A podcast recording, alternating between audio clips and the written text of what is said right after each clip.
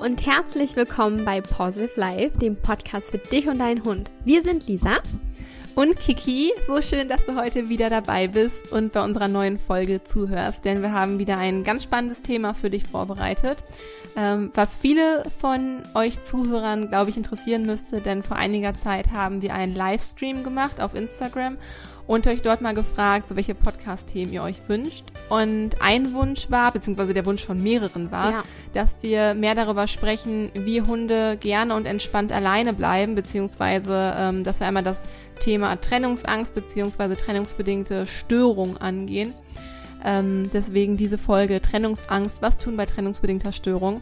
Und dem Wunsch möchten wir natürlich nachkommen und daher sprechen wir heute darüber, was man bei einer trennungsbedingten Störung tun kann was ja auch einfach ein super wichtiges Thema ist. Ähm, ja. denn der Hund muss es ja irgendwann, kommt man einfach nicht drum rum, den Hund irgendwann mal alleine zu lassen. Und ähm, ja, ich würde sagen, dann starten wir auch schon direkt mit diesem Thema. Und zwar wollen wir als erstes ein Verständnis dafür schaffen, warum Hunde erstmal von Natur aus nicht so unbedingt generell gerne alleine sind, weil es einfach nicht ihrer Natur entspricht. Hunde sind nämlich soziale Wesen und durch die Domestikation zwar so gemacht, dass ja, dass der Hund eine soziale Bindung zu seinem Menschen aufbaut. Wenn wir unserem Hund alleine lassen, ist das somit eigentlich dann gegensätzlich zu der Natur des Hundes, denn wir haben durch die Domestikation eben den Hund genetisch darauf fixiert, in einer Gruppe zu leben und an uns Menschen gebunden zu sein, beziehungsweise in einem sozialen Verband auch zu wohnen. Also der Hund ist von Natur aus nicht allein, sondern von Natur aus mit Artgenossen oder ähm, mit uns Hundehaltern unterwegs. Und von daher ähm, bedeutet alleine lassen für ihn erstmal nicht soziale Gemeinschaft, sondern erstmal Isolation. Ja. Genau, genau. Und wenn wir unseren Hund eben alleine lassen, dann bedeutet das für ihn in erster Linie auch erstmal Stress. Denn so wie du schon eben gesagt hast, das ist von der Natur einfach nicht so vorgesehen gewesen. Natürlich heißt das nicht, dass Hunde nicht alleine sein können. Denn man sieht ja, sie passen sich uns Menschen immer wieder an. Das sind so, so lernfähige Tiere. Ja. Die sind so anpassungsfähig und ähm, durch gezieltes Training können wir unseren Hunden das alleine bleiben wirklich näher bringen, so dass sie wirklich lernen, entspannt und ähm, alleine zu Hause sein zu können. Sie lernen, dass wir Halter immer wieder nach Hause kommen und ähm, sie eben in unserer Abwesenheit auch entspannen können und äh, Ruhe finden können. Und wenn du jetzt mehr über das Thema wissen möchtest, wie du es schaffst, dass der Hund entspannt alleine daheim ist, dann hör dir doch gerne unsere Podcast-Folgen das ist die Nummer 16. Oh Gott, das ist ja noch ziemlich am Anfang. Kommt mir doch gar nicht so mhm. lange vor, ne? Ähm, nee, irgendwie nicht. Die, die Aber auch damals waren schon so wichtige, ja. wichtige Folgen. 16 und 17 wolltest du 16 und 17, genau. Das ist einmal, warum kann mein Hund nicht alleine bleiben? Und ähm, so klappt das entspannt allein bleiben, auch bei deinem Hund. Und hier gehen wir wirklich genauer auf die Gründe ein, wieso es Hunden schwerfällt, alleine zu bleiben und welche Faktoren eine Rolle spielen. In der Folge möchten wir uns jetzt wirklich darauf konzentrieren, wenn es dazu gekommen ist, dass dein Hund einfach nicht alleine bleiben kann, weil er entweder die Wohnung auseinander nimmt, jault, bellt, in die Wohnung macht wenn du eben als Halter nicht da bist. Und ähm, ja, darauf spezialisieren wir uns heute in dieser Folge. Ja, ganz genau. Ähm, du hast jetzt gerade schon ein paar Punkte genannt, woran man erkennen kann, dass der Hund nicht alleine bleiben kann. Also wenn ein Hund oder dein Hund eine dieser Verhaltensweisen zeigt, ähm, sprechen wir äh, meist von einer trennungsbedingten Störung. Natürlich kann man das nicht immer pauschal sagen, da sind wir ein bisschen vorsichtig mit, denn es muss für jeden Hund erstmal herausgefunden werden, ob er überhaupt in einer trennungsbedingten Störung leidet. Und das können wir hier pauschal halt einfach so nicht tun. Mhm. Ähm, dir nur halt ein paar Informationen mit an die Hand geben, woran du es erkennen könntest. Ja ähm, oder ob sich das Verhalten des Hundes vielleicht einfach nur als eine Art Strategie eingeschlichen hat. Dazu später aber mehr. Da gehen wir gleich noch genauer ein. Fakt ist auf jeden Fall, das Alleinebleiben muss erstmal gelernt werden. Der Hund muss die Erfahrung sammeln, dass das Alleinebleiben nichts Schlimmes ist und er sich auch ohne uns entspannen kann und dass der Halter immer wieder zurückkommt und ähm, ja, das Alleinebleiben halt einfach auch eine positive Erfahrung sein kann, weil er vielleicht einfach mal für sich sein kann. Genau. Einfach keine Ablenkung hat oder so. Beauty Day. Halt, Also manche Hunde, ich denke das von Nala schon, also manchmal findet sie das gar nicht so schlecht, mal eine Stunde oder sowas Ja. allein zu sein. Gerade wenn sie so auch. dann tiefen Schlaf hat und sie hat halt ihr Bettchen neben dem Fernseher im Wohnzimmer. Und das ja dann halt, sich Netflix an. nee, das wollte ich damit nicht. Pretty Little Liars. Dog TV. Ah ja, das hat sie mit mir auch schon geguckt. Hashtag Werbung, muss man das hier kennzeichnen, wenn man sowas sagt? Ich weiß es nicht. Keine Ahnung. Auf jeden Fall, ähm, nee, aber es ist natürlich, wenn wir zum Beispiel zu dritt im Wohnzimmer sind und Fernsehen gucken, dann ist das natürlich auch Lautstärke für sie. Wenn sie jetzt einen anstrengenden Spaziergang hat, möchte sie vielleicht auch lieber einfach Ruhe haben. Also es kann so trainiert werden und der Hund kann es so lernen, dass das Alleine sein für, eine, für einen kurzen Zeitraum, sagen wir mal, durchaus halt auch als was Positives empfunden wird. Ja. Ja. Um hier mal auch so ein bisschen Hoffnung zu spreaden, dass es auch vollkommen okay ist, den Hund mal allein zu lassen, wenn er das denn kann. Naja, Hunde für, äh, Hunde, Hunde für eine trennungsbedingte Störung. Gründe für eine trennungsbedingte Störung können sein, dass die Hunde dass die Hunde, das ist eigentlich so ein ernstes Thema, es tut mir total leid, dass ich ja jetzt gerade so lache. Also Gründe für eine trennungsbedingte Störung können sein, dass die Hunde eine zu enge Bindung zum Halter haben und darum geht's halt auch hauptsächlich hier in dieser Folge. Der Hund genießt es dann einfach im Mittelpunkt zu stehen, sucht ständig Nähe zum Halter und braucht die Nähe zum Halter halt auch. Ähm, in einer gewissen Abhängigkeit auch einfach. Und vielen Haltern ist das anfangs einfach überhaupt nicht bewusst, weil sie sich halt eher freuen über den hohen Grad an Aufmerksamkeit. Man wünscht sich das Mhm. ja auch irgendwie als Halter, freut sich, oder man freut sich, wenn der Hund einem so viel Aufmerksamkeit schenkt. Deswegen hat man ja auch irgendwie einen Hund. Aber ähm, ja, schnell übersieht man halt als Halter, dass es vielleicht ein bisschen zu krasse Maße annimmt und es in eine Richtung geht, wo es eigentlich besser ähm, wo man den Hund besser kontrollieren sollte, denn der Hund geht in, in dieser Situation in, Modu, in einen Modus rein, wo der Hund eher versucht, den Menschen zu kontrollieren. Mhm. Äh, das versucht unser Verhalten zu manipulieren zu seinem Vorteil. Und ähm, wir lassen es halt einfach unterbewusst, unterbewusst zu, weil wir halt einfach ja die Aufmerksamkeit für uns wahrnehmen und für uns genießen. Ja, Ja. ich kann das auch oft verstehen, wenn wenn ähm, Hundehalter zu mir sagen, aber äh, es ist so schön, dass mein Hund mir die Aufmerksamkeit schenkt, aber es, es muss sich trotzdem immer so ein bisschen die Waage halten und es soll nicht zu einem Kontrollzwang vom Hund aus gegenüber uns kommen, denn das tut dem Hund ja auch nicht gut und wir tun ihm damit ja auch nichts Gutes. Und ähm, ein weiterer Grund kann einfach sein, dass dem Hund der Halt in seiner sozialen Gemeinschaft fehlt. Solche Hunde benötigen dann einfach mehr Struktur. Sie sollten von uns Haltern mehr gelenkt werden, denn gerade wenn sie alleine sind, dann ähm, machen die Hunde dann meistens das, was ihnen so einfällt, zum Beispiel eben auch die Wohnung auseinandernehmen. Wenn wir zusammen sind, dann ist es noch so ein bisschen verhaltener, aber wenn sie dann alleine sind und sie wirklich einfach keinen Halt sehen, kein, keine Struktur sehen, dann probieren sie einfach aus. Und ähm, was auch ein möglicher Grund sein kann ähm, für eine potenzielle trennungsbedingte Störung ist, dass sich der Hund in seiner Welpenzeit erschreckt hat und aufgrund dessen einfach nicht alleine sein kann. Hunde durchleben ja zwischen der dritten bis maximal der zwanzigsten Woche die sozial sensible Phase und in dieser Phase, da speichert der Hund einfach die gemachten Erfahrungen besonders gut und vergisst sie einfach nur schwer. Und dabei ist es wirklich egal, ob die Ereignisse positiv oder negativ sind. Und hier kann es wirklich durchaus sein, wenn du mal kurz aus dem Raum rausgegangen bist oder kurz zum Briefkasten gelaufen bist, deine Post geholt hast, der Hund für ein paar Sekunden alleine war und in diesem Moment einfach der Nachbar einen ziemlichen Lärm gemacht hat, ähm, dann kann es sein, dass sich der Hund erschreckt hat. Und wie du weißt, lernen Hunde eben kontextbezogen und verknüpfen Signale und schnell darauf folgende Handlungen ziemlich schnell.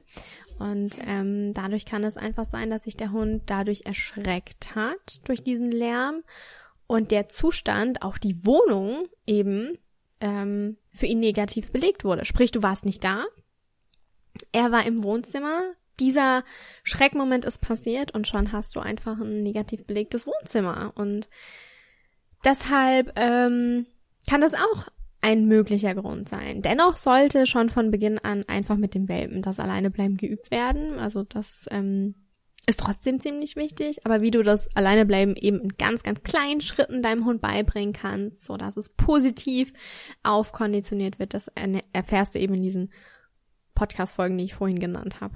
Ja. Ja, nehmen wir mal an, der Hund hat sich jetzt zu stark an seinen Halter gebunden, dann müssen hier auf jeden Fall Maßnahmen etabliert werden, die die Bindung wieder lockern. Ich finde, das hört sich immer so an, ah, eine zu enge Bindung, ah, das ist aber eine schöne Vorstellung oder so. Mhm. Aber auch in die Richtung kann es halt umschlagen und das sollte man sich erstmal bewusst machen und ich glaube, das ist vielen nicht bewusst. Ähm, ja, weil viele vielleicht eher denken, sie haben mit der gegenteiligen Sache ähm, ja. eher zu tun. Ja. ja ähm, kommt dabei dann doch häufiger vor, als man vielleicht denkt. Wichtig ist auf jeden Fall, dass man erstmal den Grund herausfindet, warum der Hund nicht alleine bleiben möchte. Und wir sprechen ja immer davon, wie wichtig es ist, eine enge Bindung zueinander zu haben. Aber wie gesagt, es kann halt auch ins Gegenteil umschlagen und dann halt zu einem, ja, zu einem Abhängigkeitsverhältnis kommen vom Hund dem Halter gegenüber.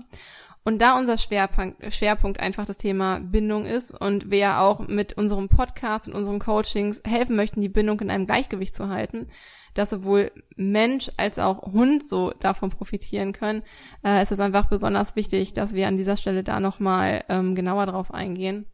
Also, um herauszufinden, wie stark wir Halter uns an den Hund binden und damit eine trennungsbedingte Störung begünstigen, ähm, also es ist jetzt nicht nur so der Fall, dass die Schuld, in Anführungsstrichen Schuld beim Hund liegt, mhm. dass er so Aufmerksamkeit von uns einfordert, sondern wir sind ja aktiv auch darin beteiligt, einfach, dass wir die, also, dass wir die trainingsbedingte Störung begünstigen, ähm, dadurch, dass wir das halt zulassen, beziehungsweise auch unterbewusst bestätigen.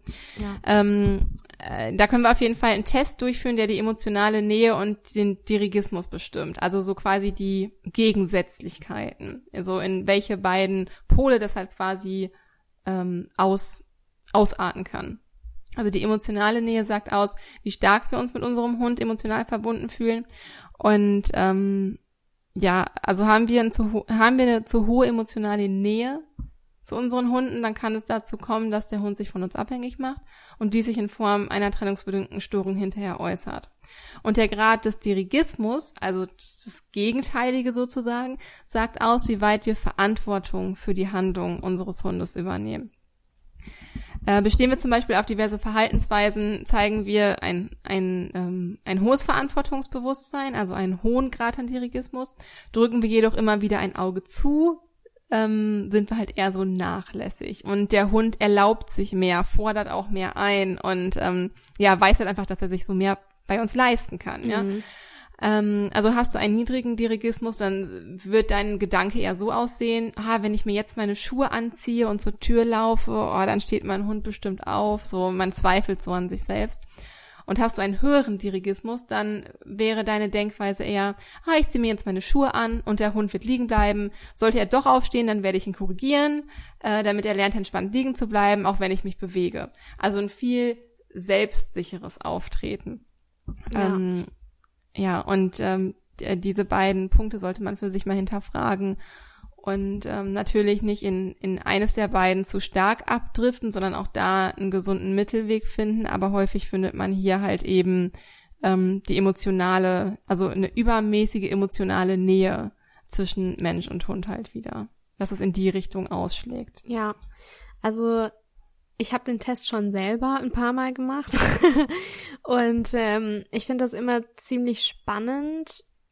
Ähm, es war bei mir zum Glück nie so, dass, auch wenn ich meine Hunde über alles liebe und die ziemlich, ziemlich viel bei mir dürfen, ähm, dass der Grad der emotionalen Nähe zu hoch war. Meine Hunde dürfen zum Beispiel auch ins Bett oder aufs Sofa. Aber es ist halt einfach wichtig, Strukturen im Alltag zu haben, an welchen die sich auch orientieren können. Und ähm, ich habe jetzt auch nicht einen allzu hohen Dirigismus. Also es ist auch so, dass ich hin und wieder wirklich mal ein Auge zudrücke. Aber zum Beispiel auch bestimmte Verhaltensweisen wie den Rückruf immer einfordere, weil mir das einfach total wichtig ist. Und ich es auch mhm. einfach wichtig finde, dass meine Hunde darauf hören. Ähm, weil es eine Situation einfach erfordert. Ich möchte nicht, dass mein Hund zum Beispiel irgendeinem anderen Tier hinterhergeht oder so. Und ähm, da muss ich einfach so ein bisschen die Waage halten. Und ähm, eine gesunde und ausgeglichene Bindung, die gibt einfach unseren Hunden Halt. Und es nützt nichts, wenn wir es zu gut mit unseren Hunden meinen, weil auch das eben ins Gegenteil umschlagen kann und der Hund sich dann eben ja. von uns abhängig macht. Und ja, ähm, ja, super wichtig. Also richtig gut, der letzte Satz, der fasst das nochmal mega gut zusammen, finde ich. Ja.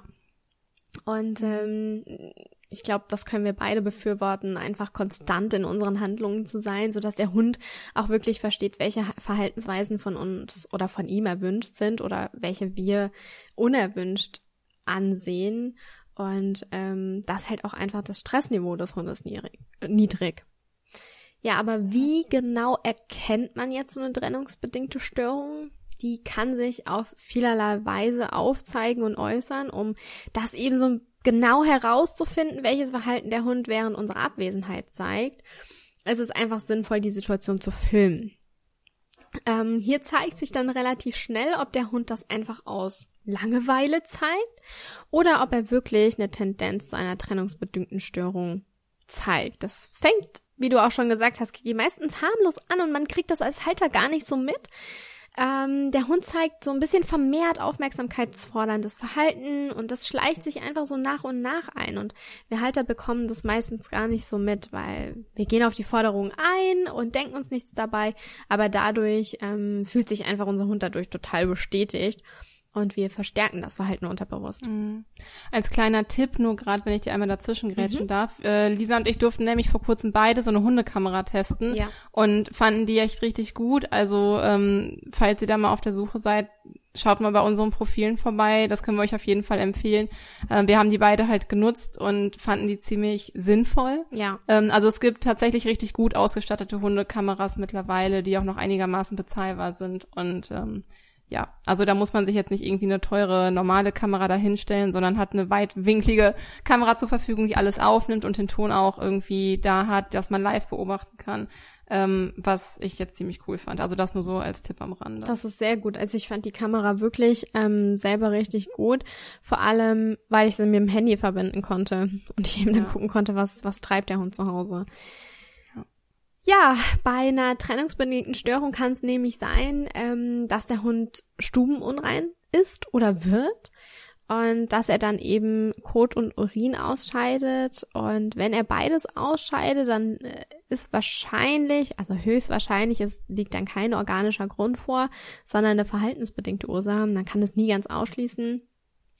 Aber das ist so ein Indiz dafür. Und es ist auch für uns Hundetrainer zum Beispiel total wichtig für die Beurteilung, wo sich der Hund gelöst hat. Also ist es an der Türe oder ist es auf dem Sofa oder solche Sachen und welche Farbe und Konsistenz ähm, der Halter eben vorfindet. All das benötigen wir zum Beispiel, ähm, um Rückschlüsse darauf zu ziehen, ob eine Krankheit vorliegt oder ob eine verhaltensbedingte Ursache vorliegt. Ähm, und sollte dein Hund das zeigen, dann empfehlen wir eigentlich unseren Kunden immer ein Tagebuch zu führen und das genau zu dokumentieren, dass du wirklich aufschreibst, zu welcher Tageszeit, zu welcher Nachtzeit, an welchem Tag ähm, gab es bestimmte Situationen, wie war deine Stimmung, war der Tag an sich entspannt oder stressig. Das ist alles ganz, ganz wichtig, das zu dokumentieren. Ähm, so kann man einen genauen Verlauf erkennen. Und gerade wenn dein Hund jetzt in die Wohnung macht, ist es einfach wichtig, dass du ihn nicht dafür bestrafst. Er kann diese Verknüpfung auch gar nicht herstellen, wenn du zwei Stunden später nach Hause kommst, er in die Wohnung gemacht hat und du ihn dafür ausschimpft. Das kann diesen zeitlichen Zusammenhang, das kann er gar nicht begreifen. Deshalb räum einfach die Hinterlassenschaften kommentarlos weg und es ist jetzt einfach halt so passiert, aber du weißt, woran ihr dann eben arbeiten könnt. Ja, eine andere Form von der Hund kann nicht alleine bleiben, ist die Vokalisation. Das hat Samu am Anfang tatsächlich gezeigt. Ähm, der Hund kann hier bellen, jaulen oder winseln. Auch hier muss unterschieden werden, welche Art der Vokalisation der Hund zeigt. Bellt er aus Langeweile, dann könnte das so ein monotonisches, monotones Bellen sein, dass er einfach sagt, oh, mir ist so langweilig und ähm, habe ja aber nichts zu tun ich unterhalte jetzt mal die Nachbarn. Oder ist es eher so ein leidendes Heulen wie so ein Wolfsgejaule? Ähm, dann zeigt der Hund das wirklich aufgrund ähm, von Trennung des Besitzers. Mhm. Ja, ich glaube, das hört man rein vom Gefühl her auch schon mhm, einfach ja. raus, so den Unterschied. Ähm, ja, aber vielleicht kommst du auch nach Hause und findest eine verwüstete Wohnung vor. Dann wird der Mülleimer vielleicht ausgeräumt oder im Badezimmer das die Shampooflaschen verteilt oder die Sofakissen wurden zerstört. Äh, auch das ist schon passiert. Das sind deutliche Anzeichen, dass der Hund nicht alleine bleiben kann. Es kann aber auch darauf hindeuten, dass dem Hund einfach langweilig ist und er dadurch seinen Stress kompensieren möchte, beziehungsweise sich halt einfach eine Beschäftigung sucht, ja. weil er halt einfach nicht ausgelastet ist. So, in den meisten Fällen liegt es aber daran, dass der Hund nicht gelernt hat, alleine zu bleiben. Ähm, zu guter Letzt gibt es auch noch die panische Zerstörung. Hierbei handelt es sich meist um Kratzspuren an der Tür oder an den, an den Fenstern, herausgebissenem Holz oder dass der Hund versucht, über Fenster und Türen zu flüchten und im Halter hinterher zu gehen. Ähm, das ist natürlich auch schon ganz extrem und man will sich gar nicht vorstellen, wie hoch der Leidensdruck für den Hund sein muss, wenn er sich durch solche Zerstörungen ähm, auch selbst Schmerzen zufügt und es ihm halt dennoch egal ist, Hauptsache er kann irgendwie seinem genau, Halter hinterher, ja. ja, so der Hund diese Schmerzen einfach auch in Kauf nimmt, weil er es nicht anders aushält. Ja. Ähm, hier, hierbei ist es dann halt meist schon zu einer sogenannten Isolationspanik gekommen und das sollte definitiv mit einem ausgebildeten Hundetrainer abgesprochen werden, da das Leid des Hundes in einigen Fällen wirklich schon tierschutzrelevant ist. Ja. Und na, nicht erst dann, vielleicht auch sogar schon früher, dass es tierschutzrelevant wird. Also gerade auch diese Punkte wie, ja, der Hund muss das halt einfach lernen, alleine zu bleiben, das hilft dem Hund halt einfach nicht. Ja. Da muss man schon wirklich kleinschrittig dran gehen und ähm, da kleinschrittig dran arbeiten. Also ganz, ganz wichtig für uns, das an dieser Stelle nochmal zu sagen. Ja.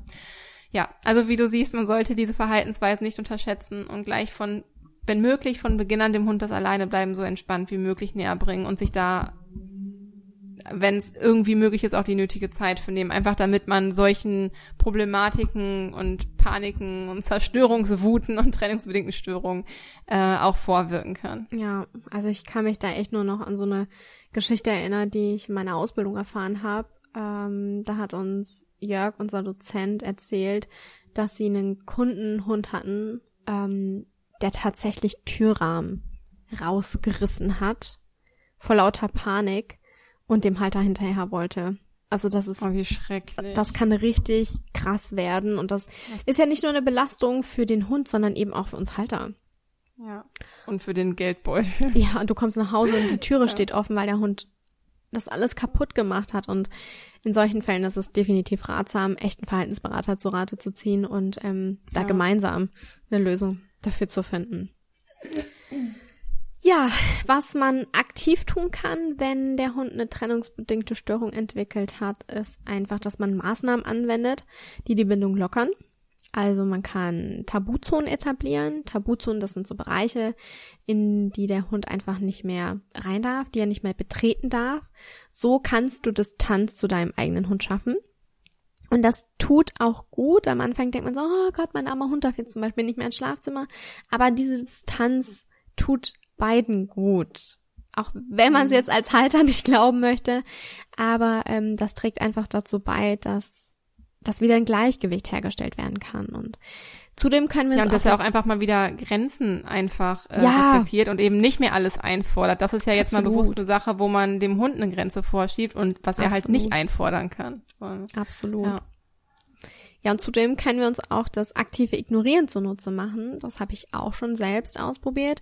Das aktive Ignorieren ist, wie der Name einfach schon sagt, ähm, wir ignorieren den Hund. Und wir schauen ihn nicht an, wir sprechen ihn nicht an, wir fassen ihn nicht an und ähm, es fällt uns am Anfang so ein bisschen schwer, weil der Hund auch ziemlich penetrant sein kann und es zu Erstverschlimmerungen auch kommen kann.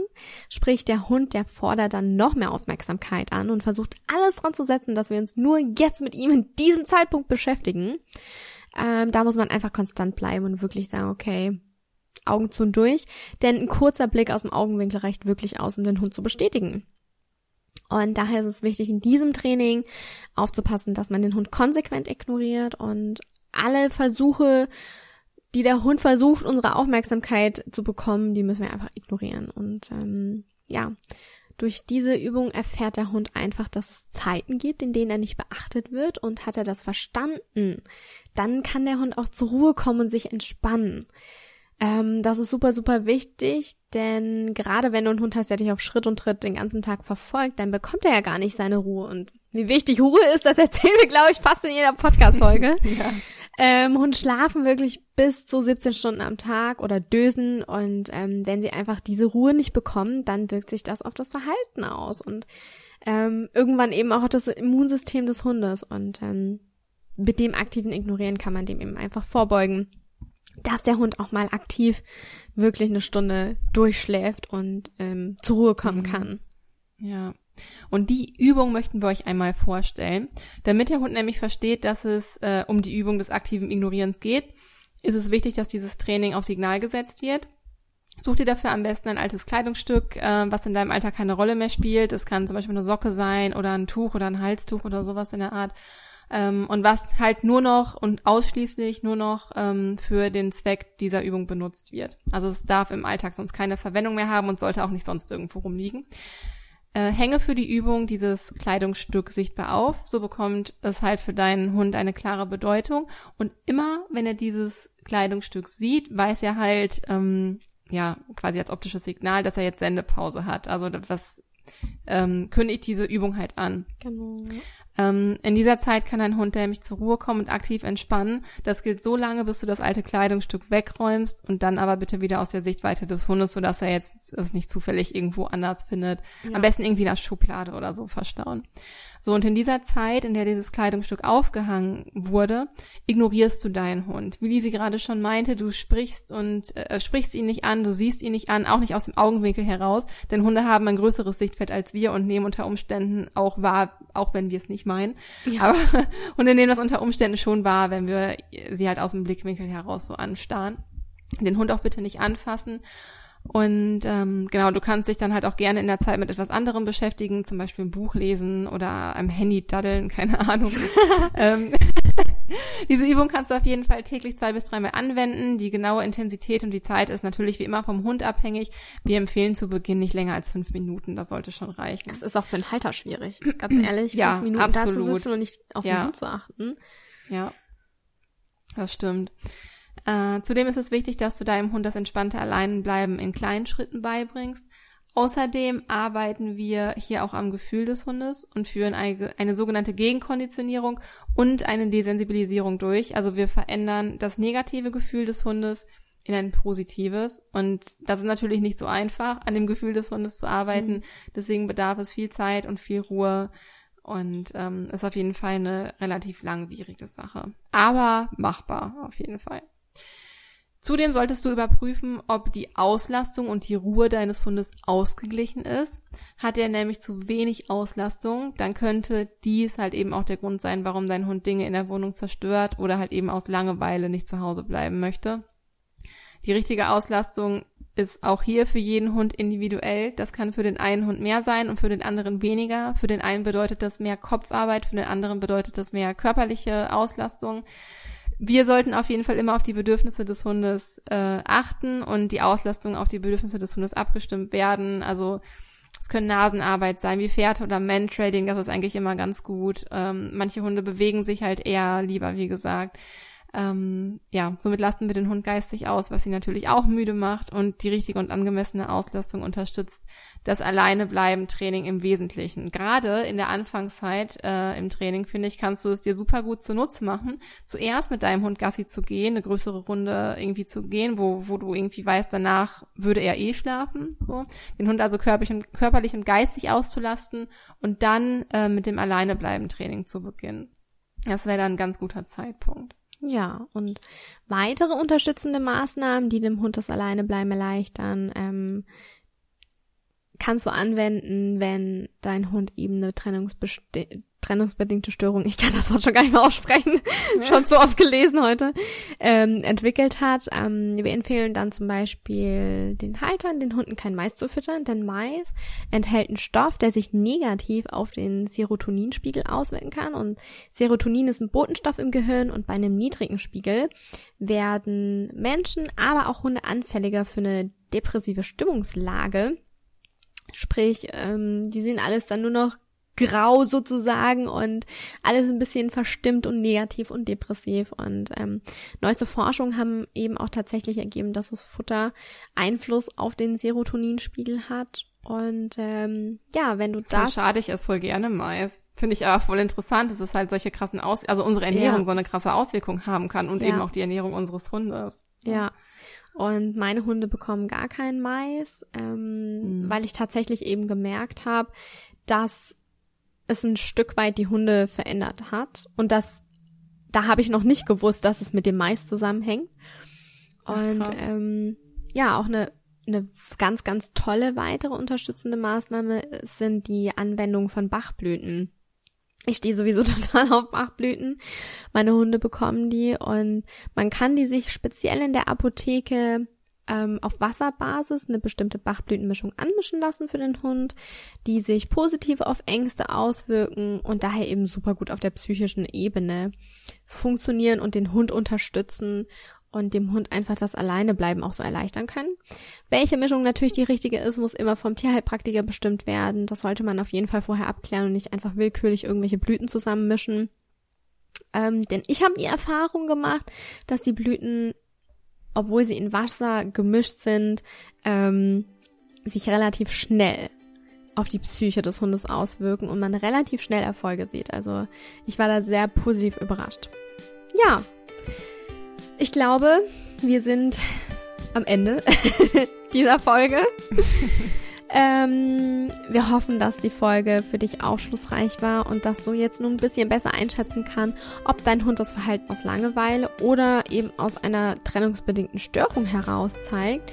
Und ich ich finde, es war einfach erstmal wieder wichtig, Verständnis dafür zu schaffen ähm, oder dir eben mitzuteilen, dass Hunde für das Alleinebleiben rein jetzt von der Natur heraus ähm, betrachtet gar nicht gemacht sind, sie es aber trotzdem lernen können, weil sie so anpassungsfähig sind. Und ähm, ja, ich finde das einfach super, super interessant. Mhm. Ja. Ähm, ja, also wie du schon gesagt hast, Lili, wir hoffen, wir konnten da ein bisschen Klarheit mit vermitteln und ähm, dir das Thema ein bisschen näher bringen, weil es halt auch einfach ein super wichtiges Thema ist, weil wie wir in der Folge bereits gesagt haben, wenn der Hund halt echt krasse Trennungsangst hat oder Isolationspanik, dann grenzt das halt einfach an es ist halt einfach tierschutzrelevant. Ja. Beziehungsweise, ja, es geht ja gar nicht darum, das so zu betiteln, aber der Hund leidet halt einfach und er hat emotionale und psychische Schmerzen, ja. was hingeht bis zu physischen Schmerzen ähm, und an der Gesundheit des Hundes nagen kann und auch an unserer. Von daher ist es sehr, sehr wichtig, dieses Thema vernünftig anzugehen. Also solltest du alleine mit dieser Problematik nicht weiterkommen und dir der Input aus dieser Folge und den beiden anderen Podcast-Folgen, ich verlinke die auch mal in den Show Notes. Ja. Ähm, was waren das, 16 und 17? 16 ähm, und 17, genau. Genau, also solltest du da nicht weiterkommen, dann schreib uns gerne eine unverbindliche E-Mail. Wir können da gerne ein Skype-Beratungsgespräch vereinbaren ähm, und helfen dir da auf jeden Fall gerne weiter. Natürlich ersetzt das kein Training vor Ort und auch kein Verhaltensberater vor Ort, aber wir können dir beratend zur Seite stehen und erstmal versuchen einzuschätzen, um was für eine Situation es sich vielleicht hier handelt äh, und dir noch einige Tipps zu einem entspannteren Alltag mit Hund verhelfen. Tatsächlich sind das bisher auch die meisten Coachings, die wir gegeben ja. haben. Ähm, Richtig cool. Deswegen haben wir da auf jeden Fall schon ein bisschen Erfahrung mit. Und ähm, genau, den Link zu den Skype-Beratungsgesprächen findest du wie immer in den Show Notes. Und ähm, ja, genau, ich glaube, das war's für heute. Also schreib uns gerne unverbindlich an, wenn ja. du da irgendwie Interesse hast oder eine Frage hast und dann finden wir da auf jeden Fall gemeinsam eine Lösung für dich und dein Mensch-Hund-Team, für deine ja. kleine Fellnase. genau. So, und jetzt äh, wünschen wir dir erst noch eine wunderschöne Woche. Wir freuen uns, wenn du nächste Woche zur nächsten Folge wieder einschaltest wenn du wieder mit dabei bist. Ähm, und ja, das war's für heute. Alles, alles Liebe für dich und stay positive. Deine Kiki und deine Lisa.